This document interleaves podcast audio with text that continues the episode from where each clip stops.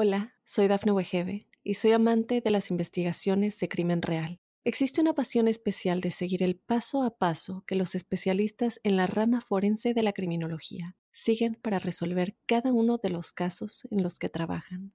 Si tú, como yo, ¿Eres una de las personas que encuentran fascinante escuchar este tipo de investigaciones? Te invito a escuchar el podcast Trazos Criminales con la experta en perfilación criminal, Laura Quiñones Orquiza, en tu plataforma de audio favorita.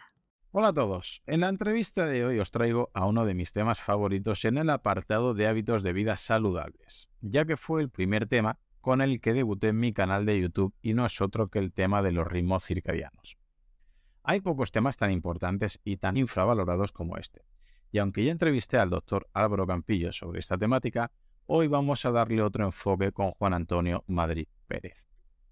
Él es biólogo, especialista en nutrición, catedrático de fisiología de la Universidad de Murcia y ha sido el director del Laboratorio de Cronobiología y Sueño. Además, es autor de varias publicaciones sobre ritmos circadianos y del libro Cronobiología de 2022. Muy bienvenido, Juan Antonio. Muchísimas gracias por estar aquí en mi podcast. Muy buenos días, profe. Bueno, pues eh, como hemos visto, has dado muchas entrevistas y este tema, gracias a Dios, poco a poco es más importante cada vez. Si te parece, vamos a enfocar la charla por orden cronológico, desde que amanece hasta que llega la noche, de lo que ocurre en nuestro cuerpo si hacemos las cosas bien o si las hacemos mal, porque creo que mucha gente no es consciente de ello para que así los oyentes se den cuenta de la importancia de esta temática. ¿Te parece bien? Me parece correctísimo. Bueno, pues vamos a empezar por el principio de todo. El supuesto amanecer, ¿no? Que queramos o no, amanece siempre a una hora, aunque va cambiando, pero ya no depende tanto de nosotros, depende más del ciclo biológico. Pero me gustaría saber, a nivel hormonal, qué diferencia habría entre aquellos que han descansado bien, suficiente, o mejor dicho, lo óptimo, y aquellos que no lo han hecho, bien porque tienen problemas o sobre todo porque se han acostado tarde. ¿Cómo van a afrontar este día, Juan Antonio? Bueno, hay, hay muchos elementos. En esta pregunta, que aparentemente es simple, hay muchos elementos que interactúan. Y, en primer lugar, eh, me gustaría que tuviésemos en cuenta que no existe una hora eh, biológica igual para todo el mundo. Es decir, que lo que son las 10 de la mañana o las 9 de la mañana para mí no son las 10 o las 9 de la mañana para ti desde el punto de vista biológico. Cada uno tenemos un tiempo interno ligeramente diferente, ligeramente a veces muy diferente unos de otros. El momento del amanecer, yo cambiaría mm, quizá amanecer por despertar. El momento de despertar, porque no todo el mundo despierta al amanecer, es clave en, en cómo se va a desarrollar nuestro día. En primer lugar, si hemos dormido poco, si hemos estado privados de sueño, si eso lo, lo hacemos habitualmente, forma parte de nuestra rutina de vida el hecho de dormir poco, pues vamos a tener una serie de alteraciones en, primero, vamos a estar más cansados que otras personas, vamos a tener menor rendimiento intelectual, menor rendimiento físico, mayor riesgo de lesiones físicas cuando hacemos deporte, mayor, peor estado de ánimo, es decir, cierta mal humor, eh, somos más irascibles, más, eh, menos empáticos, eh, respondemos agresivamente con mucha mayor facilidad. Eso desde el punto de vista comportamental. Desde el punto de vista hormonal, el momento del amanecer es, el momento clave, perdón, del despertar al amanecer sería el momento clave en nuestra vida, es el más estresante de todo el día.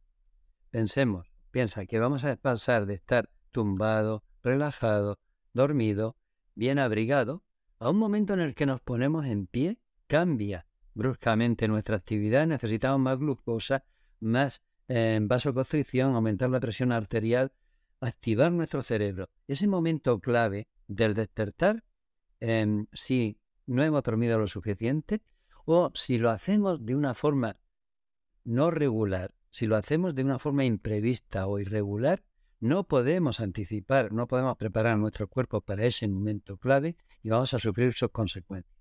En ese momento van a ocurrir varios cambios.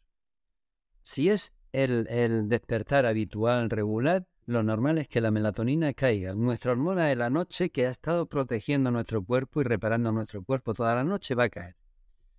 nuestro cortisol se, se dispara. Hay un pico de cortisol que no es para nada malo, en absoluto, todo lo contrario. Ese pico matutino es, es el, el correcto en ese momento. Lo que sería indeseable es tener un pico por la noche o por la tarde, pero por la mañana el pico de cortisol perfecto. Vamos a tener también una caída de una hormona que es la leptina, la hormona de la saciedad, la hormona que hace que por la noche no tengamos apetito habitualmente. Y va a aumentar nuestra eh, eh, producción de neuropéptido Y. Este, este, estos cambios van, van a adaptarnos a un periodo en el cual nuestra fisiología, que ha estado en modo noche, cambia al modo día. Y somos dos personas diferentes, durmiendo y despiertos.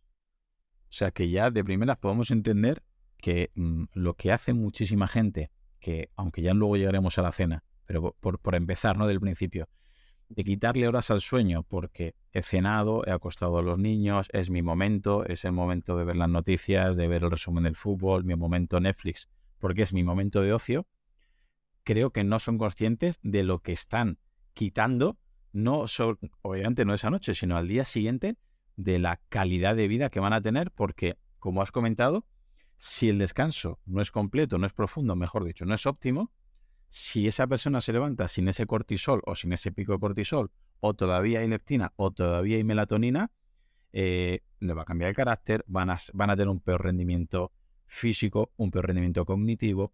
Todo eso influye tantísimo a la hora del de, eh, rendimiento mental, físico, cognitivo al dormir menos.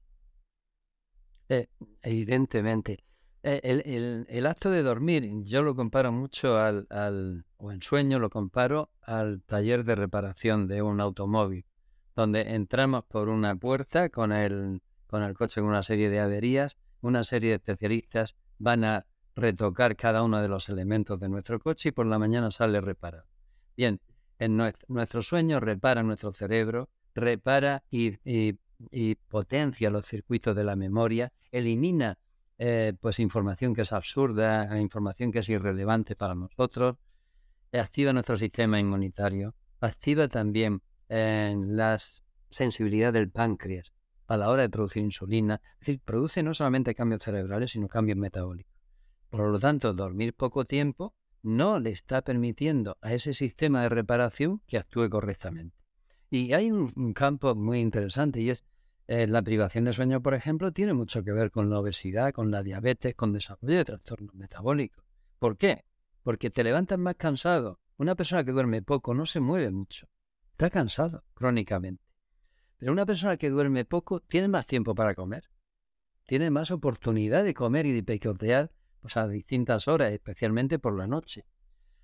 Tiene además una bajada en su eh, gasto metabólico, en su nivel de de, termogénesis, de, eliminación de calorías de lo que ha comido, acumula más grasa, tiene mayor resistencia a la insulina. En definitiva, hay un cuadro que te lleva al desarrollo de sobrepeso, de obesidad y en algunos casos, personas especialmente sensibles a la diabetes. Por lo tanto, ojo con la privación crónica de sueño.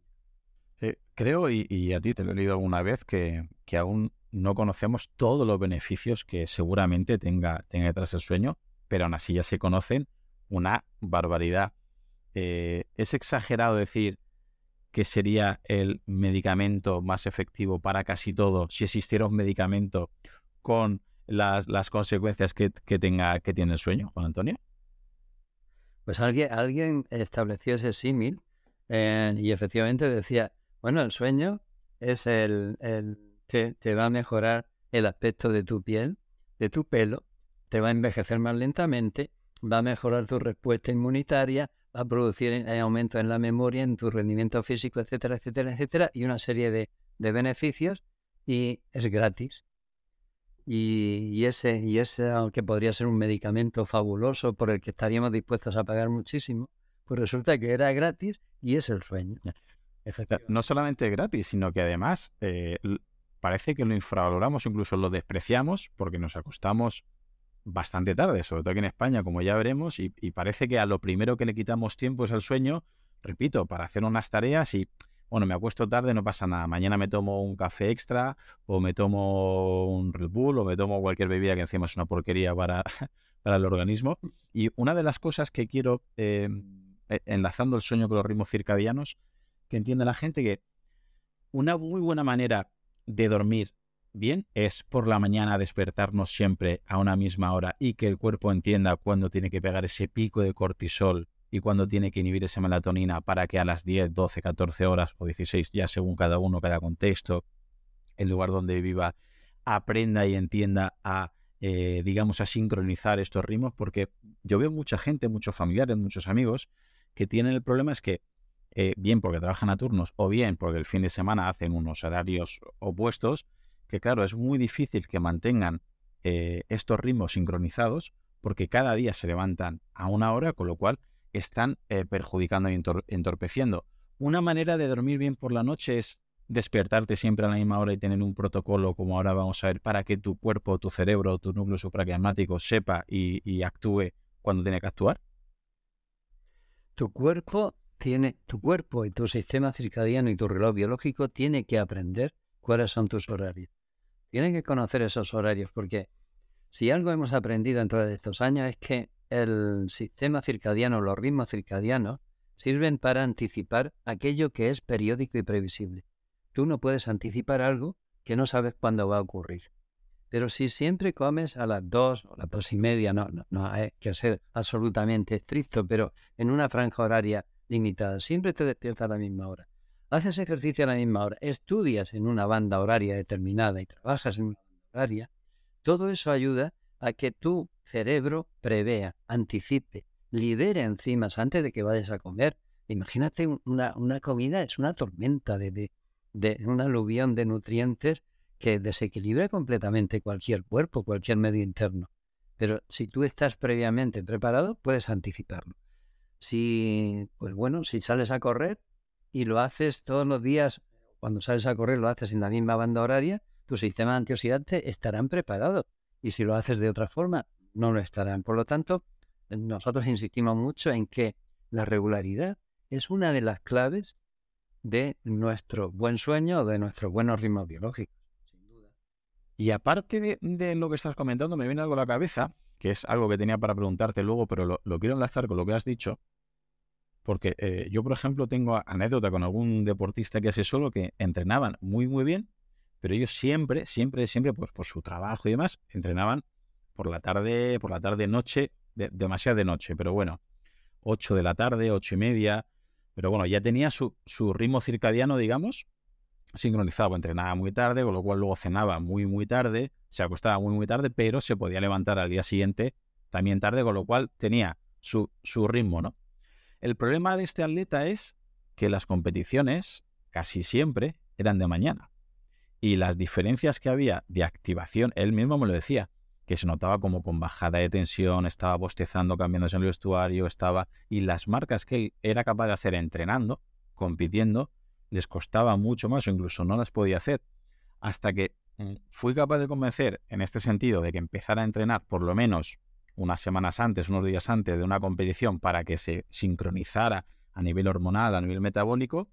Y bueno, no sabremos hasta qué punto es placebo porque me hizo caso o le salió bien por otras circunstancias, pero yo estoy seguro, hasta donde yo entiendo que es muy poco, que también un deportista se debería sincronizar si lo que busca es un rendimiento deportivo. ¿Es así?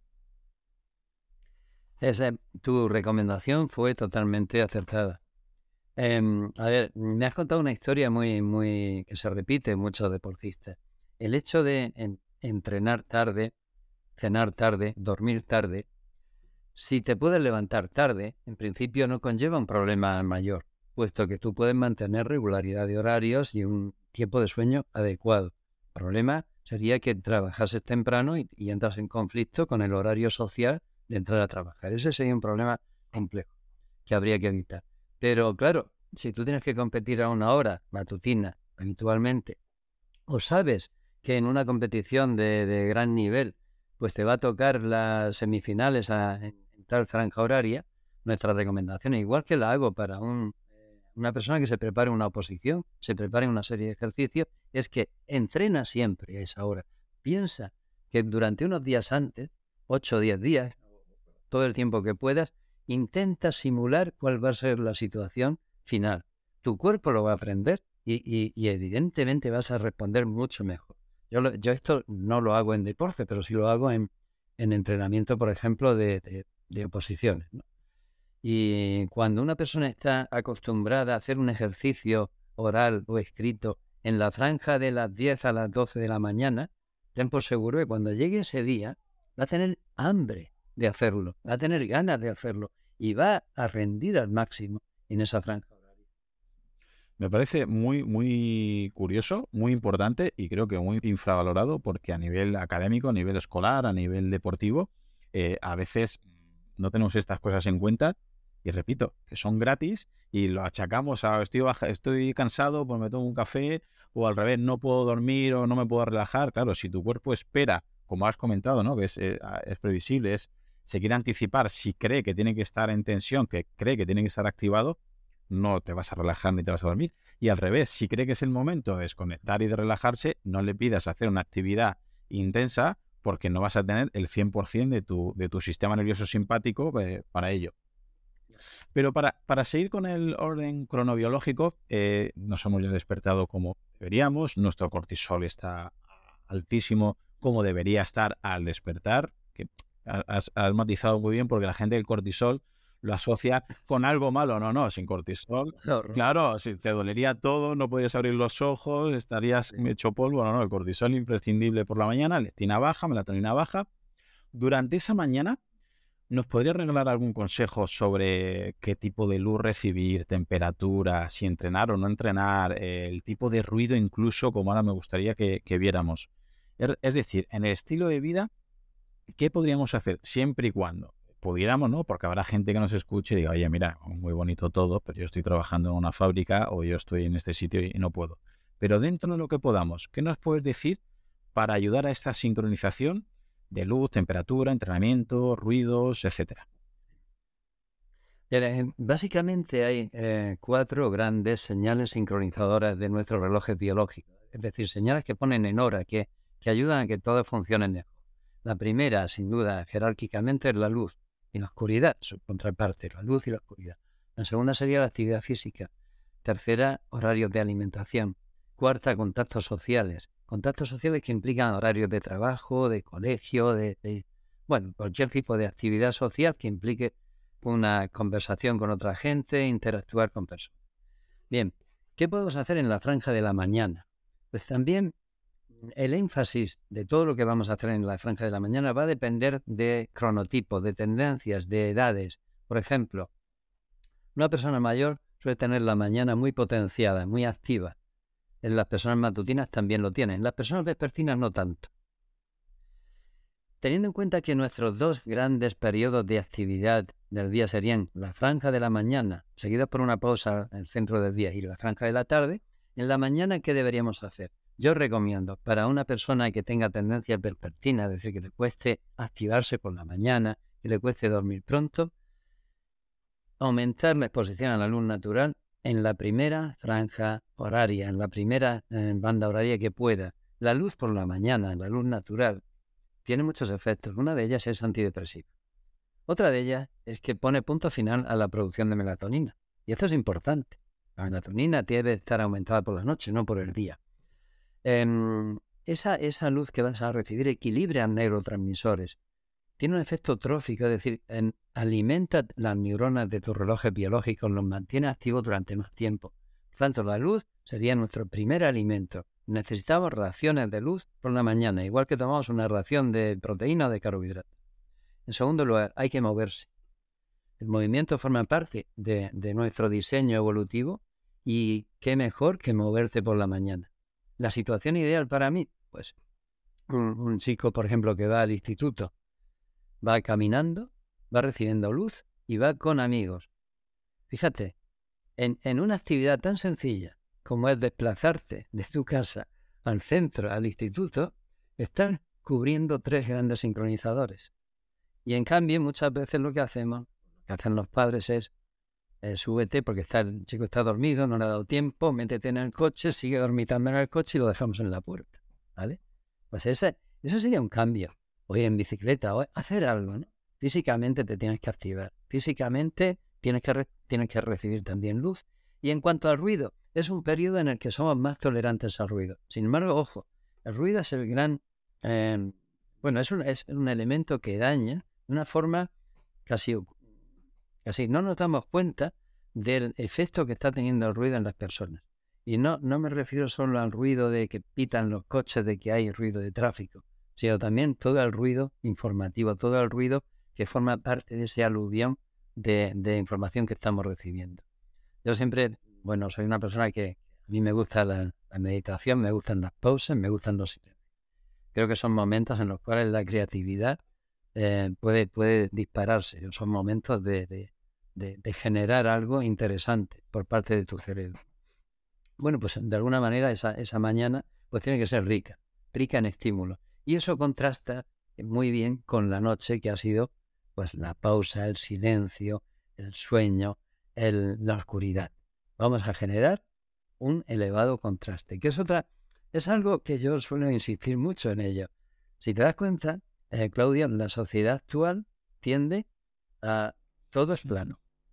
Día, noche, temperatura, todo, todo lo regulo para que sea absolutamente constante. Nuestra vida ha sido un ser humano de día activo y un ser humano de noche. Casi somos dos personas distintas. Tenemos que fomentar el contraste.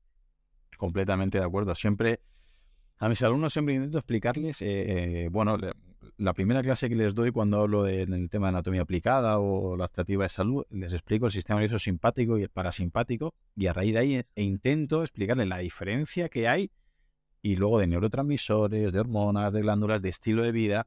Y una de las primeras cosas que eh, ellos mismos ellos mismos ya la no lo puedo publicar primero porque simplemente soy un profe y segundo porque la muestra es pequeña, pero todos los años mis alumnos, los que tienen clase de educación física a primera o a segunda hora, notan, constatan el cambio que tienen ese mismo día, que pueden atender luego mucho más en clase, que están mejor, que están más concentrados y los días que no tienen educación física a primera hora y encima la mala suerte que ese día eh, pues está mucho más nublado, que llueve, que no pueden bajar al patio, que no, en el recreo no pueden salir están todo el día en clase. Eh, es curioso cómo suben malos incidentes en el instituto, los alumnos se portan peor, la, les cuesta más hacer un examen. Podríamos, ah, voy a aprovechar, voy a barrer para casa, a ser profe de educación física. Podríamos decir que la ciencia eh, podría respaldar que a diario los alumnos deberían tener, aunque sea algo de actividad física, por la mañana a primera o a segunda hora con el fin de ayudar a que reciban luz, a que tengan actividad física, a que se relacionen con sus iguales. Y si encima, por ejemplo, nosotros en instituto lo que hacemos es que al acabar la clase de educación física, les premiamos si traen comida saludable, frutas, verduras, etc. Si todo eso lo hicieran a primera o segunda hora los alumnos, estaríamos ayudando en que se sincronizaran sus ritmos circadianos con lo cual por la noche descansarían mejor, con lo cual podría mejorar su, su sistema, digamos, educativo en general? Absolutamente, absolutamente. Estoy totalmente convencido. Y, bueno, hay eh, investigadores que trabajan en este campo. Un, investigador en sueño, en sueño infantil y juvenil, que es el Gonzalo Pin, el doctor Gonzalo Pin, eh, se está centrando mucho en los ritmos escolares de rendimiento y bueno, pues de él hemos aprendido muchas cosas de este tipo. Él dice que, bueno, a menudo eh, un profesor de matemáticas da la clase a primera hora y le gusta dar clase a primera hora porque todos los alumnos están callados. Están dormidos. Sí, sí. están dormidos en realidad. Es como si en, su, un cerebro de un adulto lo despierta a las 5 de la mañana y lo sitúas ahí en un aula y alguien le cuenta una nana, le canta una nana porque no se están enterando. Esto es un error. Yo, por ejemplo, yo, yo soy, he sido profesor 42 años y la primera hora de la mañana, muchas veces tenía clase a primera hora, tú te encuentras al alumnado sentado en sus asientos con las luces del aula tan apagadas y están algunos mirando el móvil, pero todos en silencio. Todos reflexionando, meditando internamente. En cambio, cuando voy a la clase de las 12 de la mañana, no hay quien los, no hay quien calle a esos alumnados que están todos de pie hablando unos con otros, interactuando. La diferencia es tan brutal. A las 12 yo percibo que están despiertos y a las 9 a las ocho y media están dormidos. Y, por lo tanto, incorporar una actividad física a primera hora en exteriores sí puede ser, sería algo absolutamente recomendable. Yo entiendo que no pueden todos los alumnos pasar por esa hora eh, todos los días, pero sería lo ideal. Igual que también sería ideal de por qué poner un examen un lunes. Vienen del fin de semana. Ojo, el fin de semana es muy perturbador para un adolescente, para un chico. Vamos a dejar los exámenes para miércoles, jueves, viernes, para una fase más avanzada de la semana. Bueno, habría mucho que hablar sobre temas de ritmos escolares y de, y de, y de educación, pero sí, sí, estoy completamente de acuerdo con lo que tú propones. Sí, eh, yo ya te digo, es, es, llamativo como muchas veces ellos mismos hacen la, reflexión cuando tocamos el tema ritmos circadianos, porque les digo, ahora, por ejemplo, lo que comentabas, 10, 11 de la mañana, muchos persianas bajada, e incluso la luz tenue, luz, alguna luz apagada, y digo, ahora mismo, ¿quién me sabría decir si habría más luz, más cantidad de luz, ahora mismo o anoche en tu casa o en tu habitación a las 11 de la noche? Y la mayoría lo tienen muy claro, no, no, en mi habitación, en mi casa, mucho más. Y ya digo, digo, entender el problema que tiene vuestra fisiología, vuestro cuerpo, que piensa que anoche a las 11 de la noche, con luz, como ahora veremos, con temperatura elevada, recién comidos, con cualquier estimulación que acabas de jugar a la consola, a ver un partido, estás mucho más estimulado y no te, no te podías quedar dormido, curiosamente. Y hoy a las 10, 11 de la mañana, que tienes todo lo contrario, te quedas dormido en clase, con lo cual ah, es un caos, es un desastre, que muchas de los propios profesores eh, en las evaluaciones, eh, ahora espero que no me escuche ningún compañero, pero en las evaluaciones, eh, cuando hablamos de algún alumno, pues claro, a veces la actitud del alumno no es la ideal, ¿no? Y parece porque es un vago, se queda durmiendo en clase, es un mal educado. Yo siempre intento hacer aquí un poquito de, abogado del diablo y le digo, no es falta de educación, no es falta de motivación, que quizás también tenga falta de motivación, no lo sé, pero es, yo que les pregunto que le hago un análisis, o un análisis, les paso un terno de las horas de sueño, a qué hora se despiertan, cómo se despiertan, a qué hora se acuestan, digo, es que están durmiendo niños de 15, 16 años, están durmiendo 6 horas, 5 horas.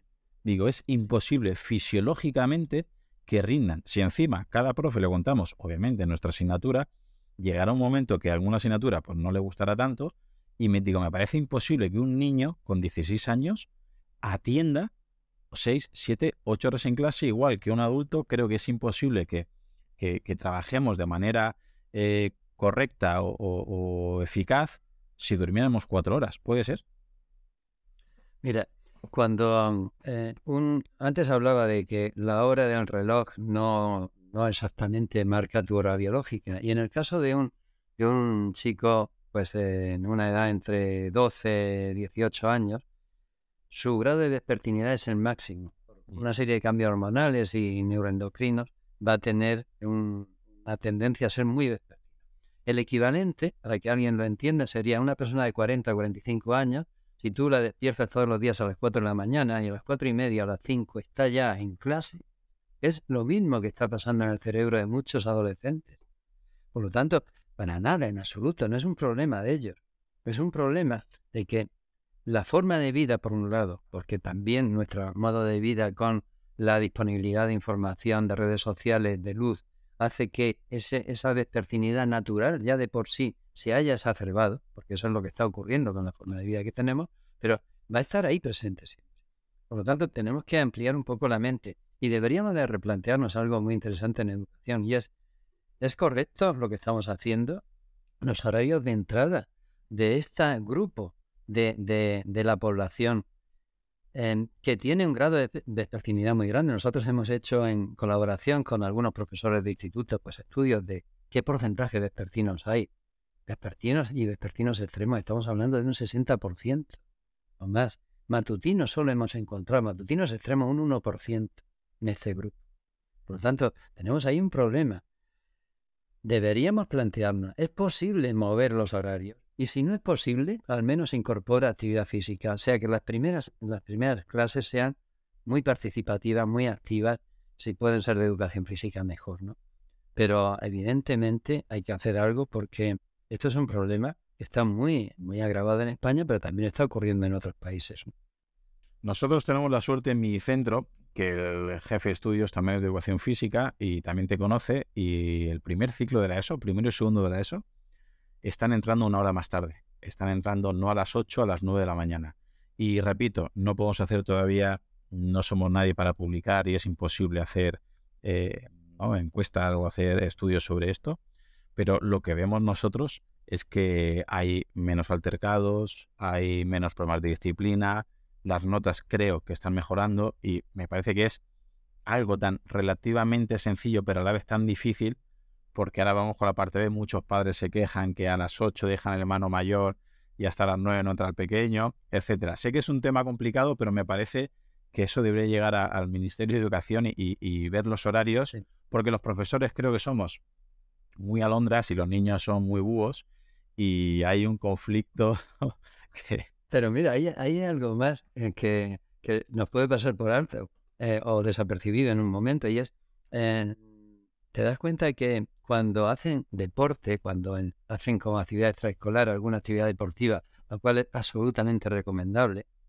eh, cuando son más eh, jóvenes, los pequeños, lo hacen en una banda horaria más temprana. Pero conforme van cumpliendo más años, el entrenamiento se va retrasando y posponiendo.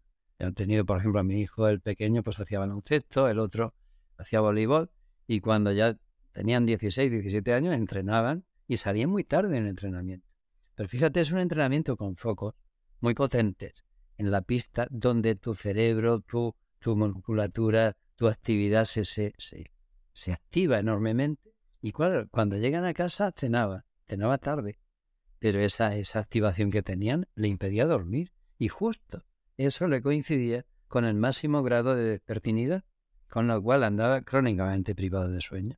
Es decir, estamos haciendo una actividad positiva, el deporte, pero lo estamos haciendo en un momento equivocado para ello.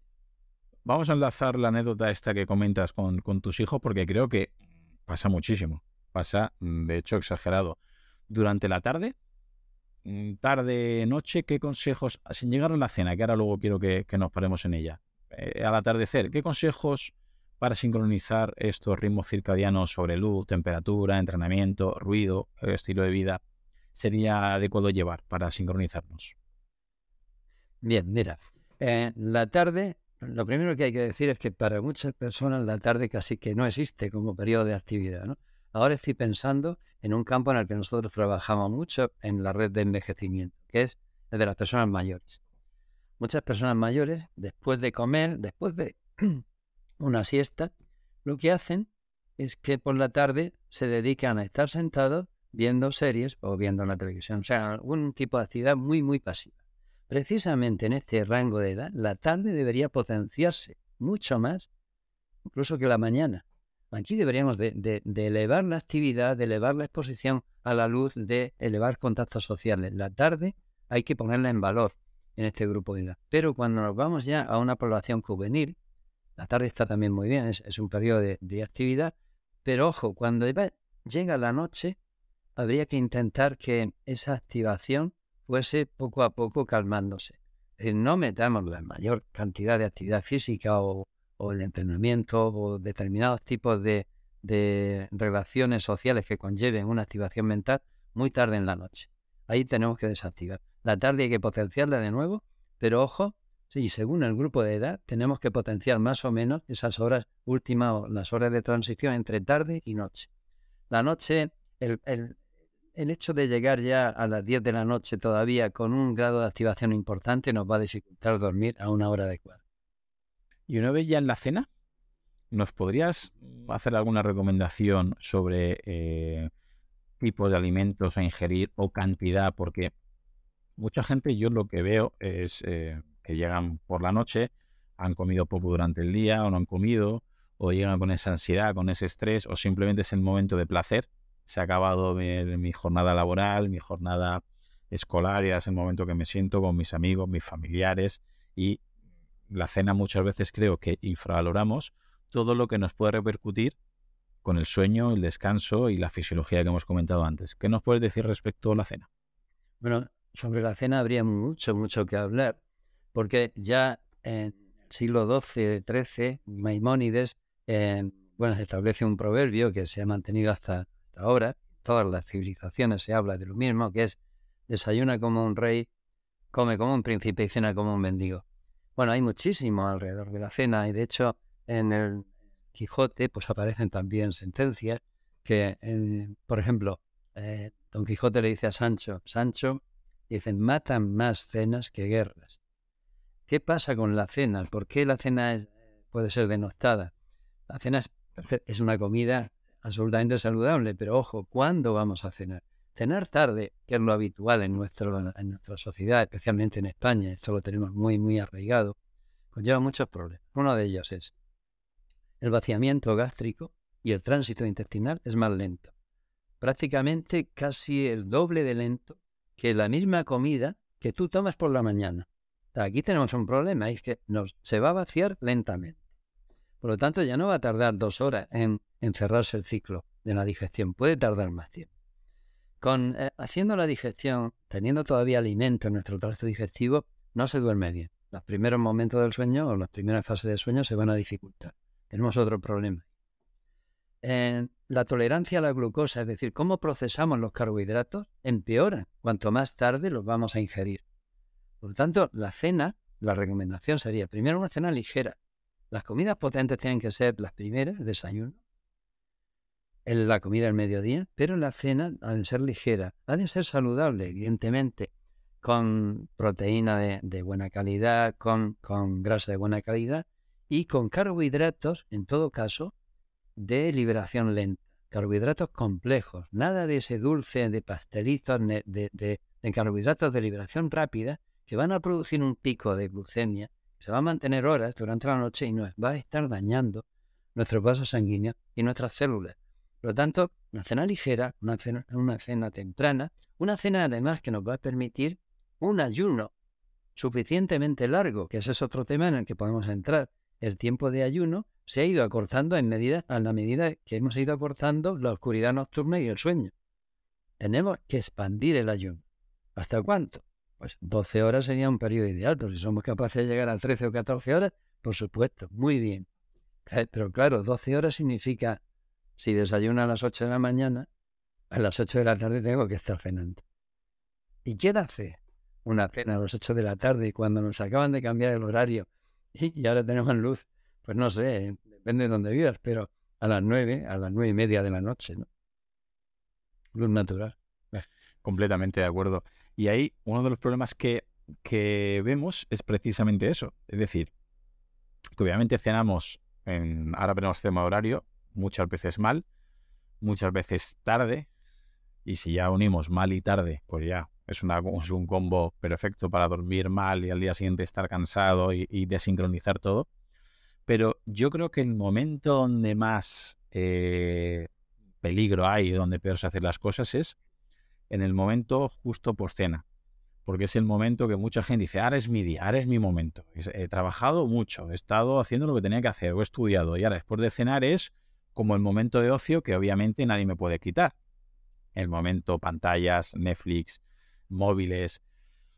¿Qué recomendaciones nos podrías comentar respecto a cómo influye? Que, mucha gente, cuando lo comento a compañeros, amigos, familiares, es ya estamos el exagerado, pero ¿cómo influye recibir a esas horas, ya después de cenar, recibir luz azul, que la temperatura de la casa sea elevada, que haya ruido?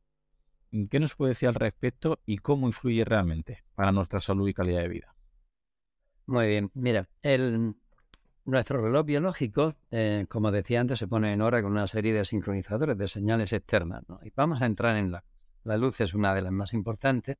Y ahora tenemos que pensar que el reloj tiene como una balanza en la cual va a pesar la luz que recibimos por la mañana y la luz que recibimos por la noche. Si esa balanza está desequilibrada hacia la mañana, nuestro reloj se adelanta. Pero si ponemos más luz en la tarde y pesa más el platillo de la tarde que el de la mañana, lo que hacemos es retrasar la hora del reloj. estamos diciendo al reloj, oye, es de día, Cuidado que, no, no se ha puesto el sol. ¿Y por qué le estamos diciendo que es de día? Porque aparentemente una bombilla o un móvil no es el sol. Pero tiene algo, eh, sobre todo los, los dispositivos electrónicos, que hace que nuestro cerebro se equivoque, se engañe, porque tiene un componente azulado que no percibimos de una forma consciente, pero que está ahí enriqueciendo la luz de, los dispositivos electrónicos que es el que efectivamente llega a través de la retina, impacta en el reloj biológico y le dice, es de noche, perdón, es de día, el sol no se ha puesto porque está recibiendo esa luz azul. Además tiene un efecto doble y es que una vez que releva en el reloj biológico, llega a la pineal y a la pineal le dice, no produzca melatonina, todavía no es de noche. No es el momento de liberar la hormona de la noche, la hormona del ayuno, la hormona del sueño, ¿no? Por lo tanto, toda esa información que está llegando a través de pantallas de, equipos luminosos te retrasa el reloj. Pero además hay un otro componente. Incluso si tuviésemos un filtro perfecto que no llegase nada de luz azul, el hecho de activar nuestra mente, porque cuando uno interactúa en una red social, tu mente no está relajada, no está pasiva, no es como ver la televisión, es algo más. Esa, esa activación mental tampoco te deja dormir, también te retrasa el sueño. Por tanto, aquí hay un problema, un problema de, muy, muy importante porque es muy difícil que la gente no se vaya a la cama con el móvil al lado. Incluso que duerma con el móvil activado al lado de su cabeza. Eso es algo que hacemos. Y luego me voy a ir a otro sector de la población, a un sector ya mayor, ¿no? hemos hablado 60, 70 años, 80. Se ponen a ver su serie favorita, su televisión, y al cabo de un tiempo se duerme en el sofá. Perfecto. Tan cansado, se duerme. Pero ¿qué está haciendo ese sueño? Que puede ser corto, pueden ser 20, 30 minutos. Eh, nosotros dormimos por dos razones, porque tu reloj te dice que hay que dormir y porque se acumula una sustancia en el cerebro que es la adenosina. La adenosina te produce sueño, pero el acto de dormir limpia de adenosina tu cerebro. Y lo que estás haciendo es que te estás quitando el hambre de sueño con un periodo corto. La gente dice, no, si solo he dormido 15, esto, media hora. Ojo, te has quitado parte de la adenosina que te, luego te haría dormir en la cama. Es otro hábito también que, se produce en esas horas conflictivas de las que tú estabas hablando.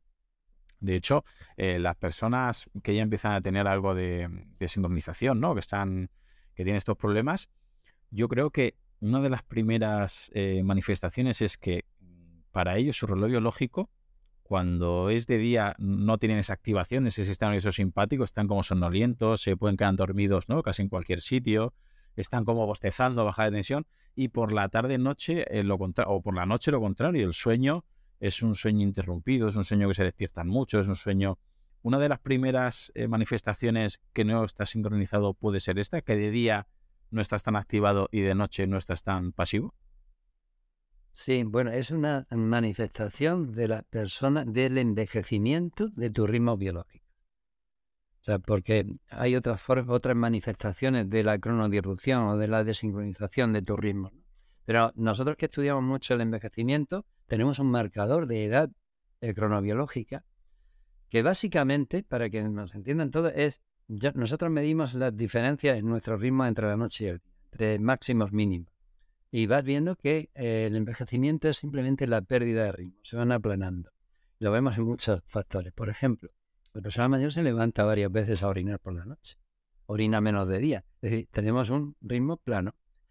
Fragmenta el sueño por la noche. Tiene despertares, eh, se levanta pronto, pero durante el día echa cabezadas repetidas. Eso es otro aplanamiento. Su melatonina, en vez de producir tanta, va produciendo cada vez menos de noche y más de día y se va aplanando definitiva, todo lo que medimos se va, va desapareciendo en la persona mayor. Esa es una forma de ver que hay una cronodirucción también, en este caso asociada al envejecimiento, puede ser asociada a una enfermedad o puede ser en personas jóvenes debido a malos hábitos de vida, que ahí también ocurre. O sea, esto que estoy diciendo, nosotros en, en chicos de 18 o 20 años nos encontramos con que cada vez más acuden a unidades de sueño, a psiquiatras, por un problema básicamente que empieza en la conducta, en, el estado de ánimo, en la depresión, en, la distimia, en, las, en la poca motivación para aprender y para vivir. Y esto muchas veces, cuando lo analizas en profundidad, va asociado a déficit de sueño, a un la social, que es el cambio de horario entre fines de semana y días de semana, y a una pérdida o una atenuación de su ritmo biológico. Tanto es así yo te diré que antes utilizábamos a los estudiantes universitarios como controles sanos para estudiar ritmos biológicos y tuvimos que dejarlo de hacer porque mostraban edades cronobiológicas como de una persona de 40 años. Tuvimos que ir a personas jóvenes trabajadoras, ya que tienen un ritmo mucho más estable. La verdad es que es, mm, es muy llamativo y normalmente siempre ¿no? intentamos decir que hay que huir de, extremismo, ¿no? que los extremos al final no son buenos, que todo es una escala de grises, pero me parece que em, la excepción de todo esto es precisamente los sincronizadores de, los biorritmos. Ahí sí que normalmente, o por lo menos yo así lo entiendo, corrígeme, que aquí siempre, por ejemplo, digo a mis alumnos, aquí sí que tenemos, tu cuerpo tiene que notar los extremismos, es decir, por la mañana luz azul, por la noche luz rojiza o, ausencia, o, oscuridad, mejor dicho. Por la mañana actividad física, por la noche, si es actividad física, flojita, que sea más bien placentera, que no sea, que no te estrese mucho. Mucha comida de día, poca comida con oscuridad. ¿Podríamos decir lo mismo con la temperatura? ¿Influye tanto la temperatura como un sincronizador o realmente no habría eh, que hacer tanto hincapié en esto? La temperatura influye mucho en el sueño, pero mucho, muchísimo. Nosotros, esta ha sido nuestra, la niña de mis ojos. Yo empecé a estudiar la temperatura en relación con el sueño hace 15 años. Y empezamos haciendo algo que, no se había hecho y era medir la temperatura en la muñeca, en las manos, cerca de, la, de en las manos. Y vimos cómo cuando el sistema parasimpático se activaba, el simpático cae antes de dormir, pues uno de los efectos que notábamos era que se calentaban las manos. Veíamos que se calentaban. Y bueno, y esto enseguida vimos que después de calentarse las manos, empezaban a dormir. Y esa era asociado, el calentamiento y el sueño, pues estaban muy, muy relacionados. Y vimos además que la somnolencia de conductores, cuando vas conduciendo y te da mucha somnolencia, tus manos, tu cara, tus orejas se calientan. Dije, bueno, ¿qué está pasando aquí? ¿Qué conexión hay? Y encontramos una conexión muy interesante y era la siguiente. Para dormir, cuando llega la noche, tu cerebro se tiene que enfriar. Tu el interior de tu cuerpo se enfría. Para conseguir ese enfriamiento que te aplaca mentalmente, tienes que expulsar calor que está acumulado en el interior. ¿Por dónde lo expulsas? Por una serie de ventanas, de radiadores. Los radiadores los tenemos en las manos, en las orejas, en los pies y en la cara, en la nariz. Por lo tanto, si yo vasodilato los, los vasos sanguíneos de las manos, consigo expulsar mucho calor, porque circula mucha sangre superficialmente. Y eso lo hace el parasimpático y la inhibición simpática. Solo si estoy relajado, si se activa mi sistema parasimpático, puedo conseguir ese efecto. Si tengo las manos heladas, porque tengo mucho frío, y los pies helados, cuando yo llegue a la cama, no, no se escapa el calor por ahí hasta que no los caliente. Por eso es tan bueno la bolsita de agua caliente, el baño caliente, etc. Pero es que si los tengo muy calientes, ¿qué pasa? Si yo duermo con calcetines, con un saco de dormir y resulta que tengo calor, yo no puedo dormir. No, no puedo porque no he enfriado mi cabeza. Tengo que sacar el pie del edredón, tengo que sacar las manos fuera hasta que, o echarme agua fría hasta que se enfríe. Cuando llega el verano, las noches tórridas, ¿quién duerme bien? Es imposible dormir si no puedes enfriar tu cuerpo. Por eso la temperatura está en la base de nuestro sueño. Por eso cuando estudiamos la temperatura, en cronobiólogos que estudian, por ejemplo, los de, del desierto del Kalahari en Bosquimán, observan que el ciclo de temperatura marca mucho también sus horarios de sueño. Cuando cae por la noche, favorece el sueño. La temperatura ambiental le favorece el sueño. Cuando empieza ya a estabilizarse y a empezar la elevación por la mañana, se despierta, asociado al alba. Pero ¿qué hacemos nosotros en casa? Casas las tenemos también, pues climatizadas normalmente, casas y, y, y pienso ahora en hospitales, en UCIs. Mantenemos la temperatura a 34,5 grados día y noche. Y eso parece que es positivo. No nos damos cuenta de que la constancia es un error. La constancia no ha existido nunca en la naturaleza. Lo que ha existido es el cambio. Y nuestro cuerpo está preparado para el cambio. No le pasa nada. De hecho, dormimos mejor a temperatura de 18 o 19 grados en la habitación que no con temperaturas. Una de uno de los experimentos, es decir, una de las pruebas que hago con mis alumnos es aquellos que puedan monitorizar la temperatura de su habitación o de su casa. Eh, digo que lo vayan haciendo. Y a priori yo les, les comentaba que debería estar entre 19 y 21. A ver, la media de los que pueden monitorizar, la media de sus habitaciones es de 24 o 26 grados. Con una luz muy azul, han cenado muy tarde, han cenado mucho, se acuestan jugando la videoconsola, se acuestan activos porque han perdido o han ganado la partida que estaban jugando, y me parece que son tantísimas cosas que no somos conscientes de que nos pueden hacer daño, que claro, al final vemos el resultado de cómo va el fracaso eh, que hay a nivel escolar, problemas de trastorno de déficit de atención de niños, problemas de disciplina, problemas de conducta, problemas de insomnio. Y yo muchas veces creo, creo que quizás soy exagerado, pero yo veo muchas veces que lo mal que estamos haciendo en general la sociedad, el tema de los ritmos circadianos, que me parece una estrategia a, a implementar que es, como decíamos, prácticamente gratis y que los resultados podrían ser espectaculares. Y estoy seguro que si hubiera medicación, suplementación que tuviera la mitad del efecto que tiene eh, sincronizar los ritmos circadianos, sería, creo que la más vendida del mundo y el precio que le pusieran, seguiríamos comprándola. Para, para cambiar un poquito de, tercio, en el sentido de que mucha gente podrá decir, bueno, yo no tengo muy claro si puedo, eh, si duermo bien, si no duermo bien, si tengo los ritmos eh, sincronizados o no.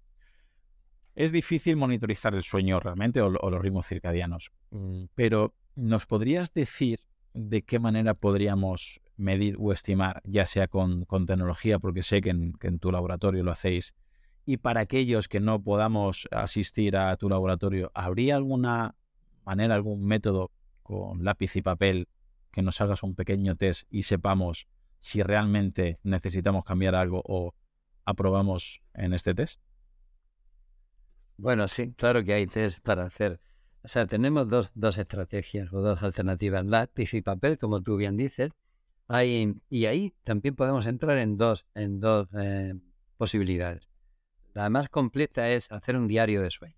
Igual que llevamos un diario de cualquier tipo, en el diario de sueño eh, le pedimos a los, a los pacientes que anoten el momento en el que se van a la cama en el, momento en el que deciden empezar a dormir o apagan la luz y cuándo estiman ello, porque esto es muy difícil de hacer, si han tardado mucho o no en dormirse, cuánto tiempo aproximadamente. Y luego al despertar exactamente igual, cuando se despiertan y cuándo se levantan. Y eso lo hacemos durante siete días o mejor aún durante 14 días, para que incluya fines de semana. Y ahí analizamos tiempo de sueño, analizamos algo muy importante y es horario entre fines de semana y días de trabajo.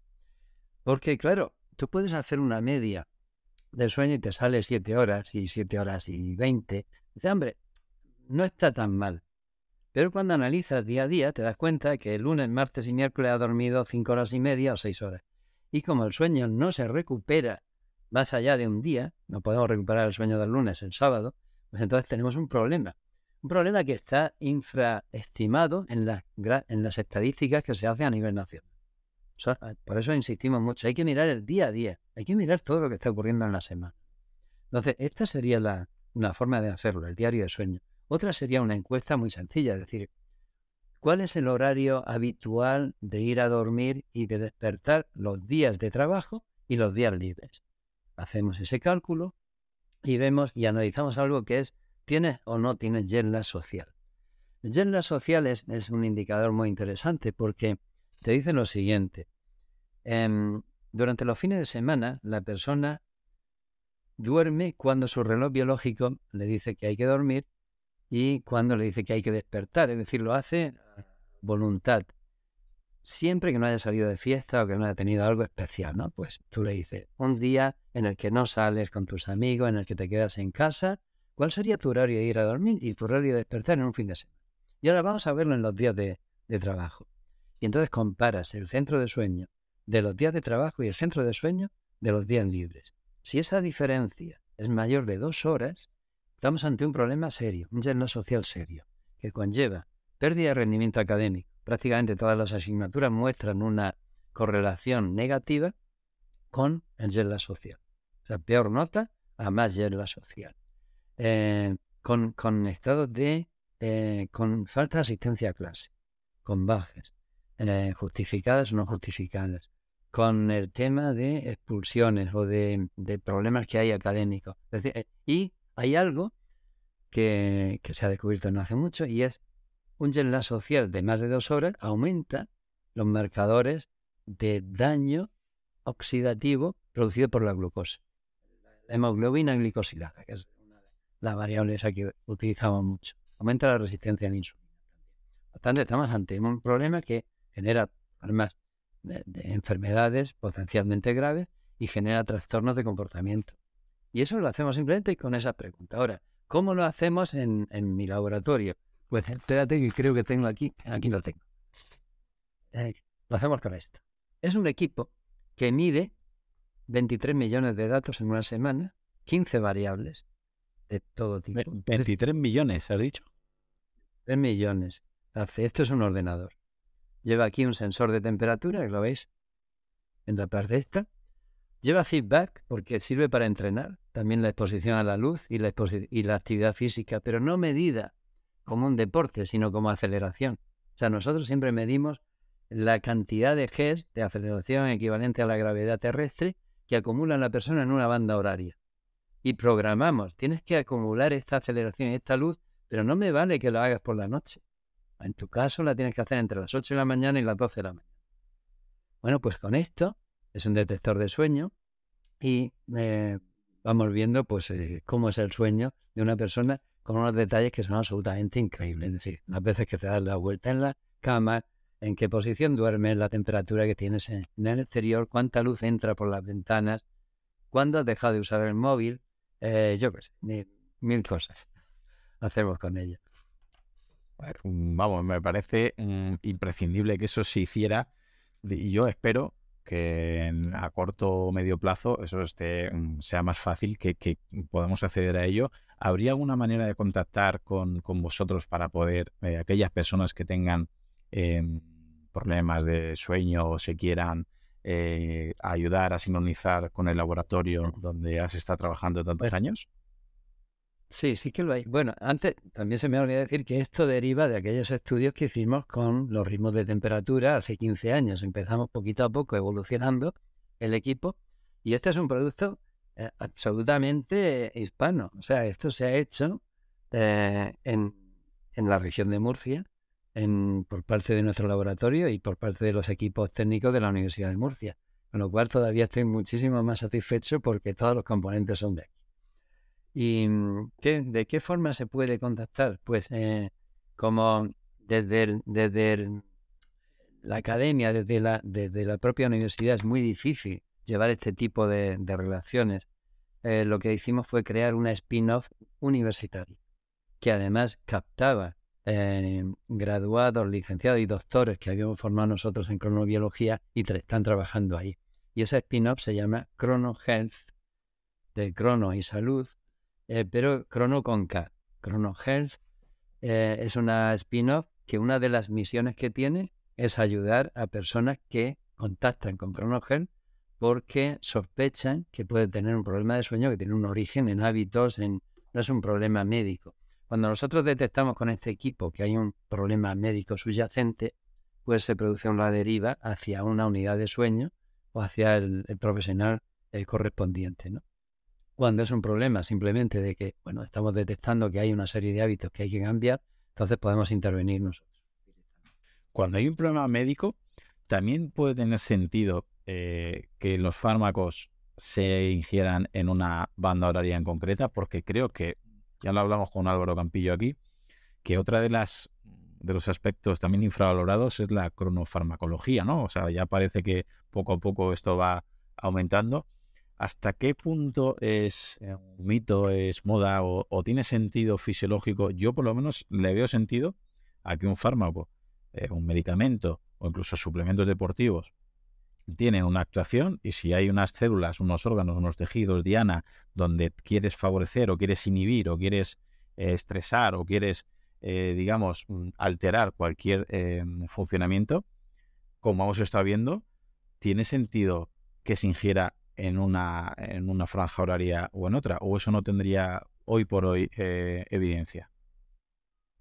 Sí, sí hay evidencia, pero también quiero advertir ante la proliferación de, de bueno, de gurús o de, personas que se dedican a, comentar eh, o a asociar tratamientos, eh, nutrientes, suplementos a ciertas horas del día que no cuentan con un apoyo, una evidencia experimental. Es decir, si, si algo hay claro es que nosotros no podemos eh, promover algo que no ha sido estudiado a nivel de, laboratorio con el método científico. Y ahí a mí me molesta mucho que alguien diga, no, es mejor tomar el selenio a las 8 de la noche, ¿no? ¿Por qué? Porque se le ha ocurrido que puede, debe haber una conexión. No, se ha demostrado, bueno, y en ese sentido sí que hay una gran evidencia que nos muestra que los fármacos, como van a actuar sobre dianas que van cambiando cíclicamente entre el día y la noche, pues hay momentos en los cuales básicamente tiene menos efectos secundarios y más efectos positivos. Y eso es lo que busca la cronofarmacología, en definitiva. Voy a poner un ejemplo muy sencillo. Yo decía al principio que el momento más estresante de nuestro día es el amanecer. El momento donde ocurre mayor mortalidad eh, por, eventos cardiovasculares, ictus, hemorragias, infartos, es entre las 6 de la mañana y las 12 de la mañana, en esa banda. Bueno, pues, em, y una de las causas, hay dos causas. Una elevación súbita de presión arterial por la mañana, con lo cual las personas mayores deberían de incorporarse lentamente. La segunda es que la agregación plaquetaria, nuestras plaquetas y nuestros coágulos son más eh, susceptibles de formarse a primera hora de la mañana. Ahí tenemos dos elementos que, son dañinos. Bueno, están preparados para el momento objetivamente, pero pueden ser eh, un factor de complicación en personas susceptibles. ¿Cuándo tomamos la medicación antihipertensiva en el caso de un hipertenso? Pues la tomamos por la mañana, pues al desayuno, cuando ya nos hemos pasado el peor momento de riesgo. En cambio, se ha visto que la mayor parte de la medicación antihipertensiva tomada al ir a dormir mejora, baja más los niveles de presión arterial nocturna, que son los más graves, los que nos pueden producir una muerte durante la noche, y por otro lado te previenen esa, ese cambio, esa transición del día a la noche. tanto, ahí tenemos un campo. Otro campo, la quimioterapia del cáncer. Un fármaco eh, empleado en quimioterapia ataca todas las células, las sanas y las, y las tumorales. Entonces, uno de los objetivos que tenemos es, ojo, a la, a no tumoral la vamos a matar también. Cuando se está dividiendo, le producimos un daño, se te cae el pelo, tenemos una lesión en el tracto digestivo, en los riñones, etc. Entonces vamos a buscar en qué momento nuestro cuerpo aguanta mejor, resiste mejor los efectos tóxicos. Y una vez que lo conoces, ahí es donde puedes aumentar la dosis. Y bájala o no la pongas cuando el cuerpo es más sensible. Porque el tumor siempre está dividiéndose, el tumor lo puedes atacar en cualquier momento. O sea, hay muchísimos campos de la farmacología, pero ya digo que todos ellos, pues eh, tienes que tener una suficiente evidencia para, para proponerlo. Y en este campo, en, el campo de la hipertensión, evidentemente hay muchísimos resultados ya. Muy bien, pues para aquellos que les hemos podido convencer, sobre todo Juan Antonio Madrid, que es el experto, por supuesto, en el tema de ritmos circadianos, para despedirnos, ¿nos podrías aplicar la ley Pareto, que tan pesado soy con casi todos los invitados que puedo? Les pregunto, ¿qué 20% podríamos hacer para conseguir el 80% de, de los resultados, de los beneficios de sincronizar estos ritmos circadianos para aquellas personas que han escuchado la charla, les has convencido, pero dicen, bueno, parálisis por análisis, hay muchas cosas, me he agobiado, no sé por qué empezar. ¿Qué para ti sería el ABC a la hora de sincronizar estos, ritmos circadianos y, que pudieran llevar a cabo antes que nada? Mira, yo eh, tengo siempre como una especie de mantra, ¿no? Son, son tres palabras que repito. Si tú quieres cambiar toda, eh, todos los aspectos de tu vida o una buena parte de los aspectos de tu vida para adaptarlos a nuestras recomendaciones, sigue tres principios. Regulariza todo lo que puedas tu vida. En, cuanto a horarios de despertar, de desayunos, comidas, actividad. Ser regular no quiere decir que seas absolutamente estricto. De vez en cuando no está mal que sometas al cuerpo a esa hormesis, ese aumento de los límites de, de regulación. Es decir, te puedes saltar perfectamente una comida, puedes hacer algo o una noche salir de fiesta, pero intenta luego levantarte no mucho más tarde. Regularidad. Segundo, contraste. Lo estábamos hablando antes. Contrasta tu día y tu noche. Entonces, cualquier actividad, piensa, ¿esto aumenta o disminuye el contraste? Busca siempre el aumento de contraste. Estas son tus pilas, lo que te alimenta, ¿no? Y tercero, sincroniza tu ritmo. Es decir, Llévalo todo, en la medida de lo posible, a la noche. Somos especie diurna y por lo tanto la noche está hecha para el descanso. Intenta no alejarte mucho de la noche, ¿no? Y si luego me dices alguna actividad, yo creo que antes he puesto un ejemplo que puede responder a la ley del Pareto, que es em, Mira, por la mañana sal caminando, eh, toma la luz natural, eh, da una vuelta si quieres para llegar al trabajo, para llegar al colegio, aumenta hasta eh, media hora la exposición a la luz y hazlo con personas hablando. No utilices el móvil. Eso, solamente eso, si lo hicieras todos los días tendría un efecto mucho más eh, potente de lo que podemos imaginar. Y gratis. Claro, claro. Sí, ¿sabes el problema? El problema de todo es que el sueño no solo es gratis, sino que eh, se contrapone al modo de vida de la sociedad capitalista, productivista, que todo tiene que ponerle valor, ¿no? El sueño no lo tiene. El sueño es una parte que todavía no ha sido controlada por este sistema. Y en el sueño ni producimos, ni consumimos, ni gastamos, ni compramos, ni vendemos. Por tanto, es una, algo que está ahí para ser comido por los dos extremos, para ser achicado al máximo que podamos, porque no interesa desde el punto de vista eh, productivo. Bueno, pues... Sin embargo, salvarían cada hora de sueño. Es una hora menos que dañamos a nuestro planeta. Y además, un ahorro económico de sistema sanitario brutal, ¿sí? Por supuesto. Sí. Pues yo creo que con estas reflexiones poco más hace falta añadir. Nada más que agradecerte de todo corazón que mm, hayas pasado por este podcast y nada, invitar a todo el mundo a que visiten Chronolab y ChronoHealth y hay alguna manera más de poder eh, visualizar lo que publicas? ¿Tienes en mente algún libro nuevo? Eh, ¿Estás eh, divulgando en algún sitio en concreto, Juan Antonio? Bueno, divulgación hago mucha y, especialmente me gusta en esta época ya de que he entrado yo en, la etapa de, profesor recién jubilado, aunque jubilado pero no retirado. Me gusta mucho intervenir en colegios y en, centros educativos, porque creo que ahí es donde es uno de los lugares donde más hay que trabajar. Es el futuro y ahí es donde tenemos que hacerlo. Y en ese sentido, pues, eh, pues quiero agradecerte no solo que hayas contactado conmigo, sino la labor que estás realizando, pero creo que es muy, muy interesante. Tú estás llegando a un segmento de la población que es el que hay que convencer y el que hay que tratar de, de que de alguna manera pues vaya asumiendo estas cosas que vamos comentando aquí sin entremismo, desde luego no, no, no hay que ser talibán, son jóvenes y los jóvenes tienen que también llevar su, vida. Desde luego. Ah, por cierto, me preguntabas eh, forma de contactar también. Eh, bueno, ah, tengo la, la, red LinkedIn, aparece mi, mi contacto en Instagram, pero bueno, a través de correo electrónico también soy muy, muy accesible y mi correo pues creo que lo tiene también. Lo, pondré en la nota del episodio.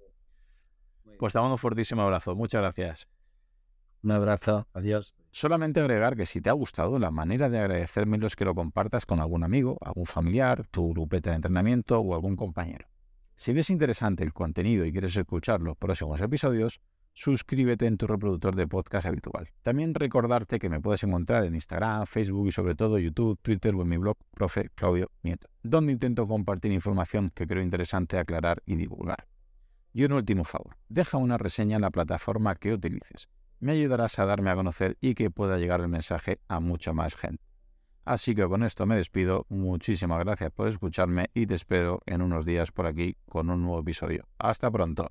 Hola, soy Dafne Wegebe y soy amante de las investigaciones de crimen real. Existe una pasión especial de seguir el paso a paso que los especialistas en la rama forense de la criminología siguen para resolver cada uno de los casos en los que trabajan. Si tú, como yo, eres una de las personas que encuentran fascinante escuchar este tipo de investigaciones, te invito a escuchar el podcast Trazos Criminales con la experta en perfilación criminal, Laura Quiñones Orquiza en tu plataforma de audio favorita.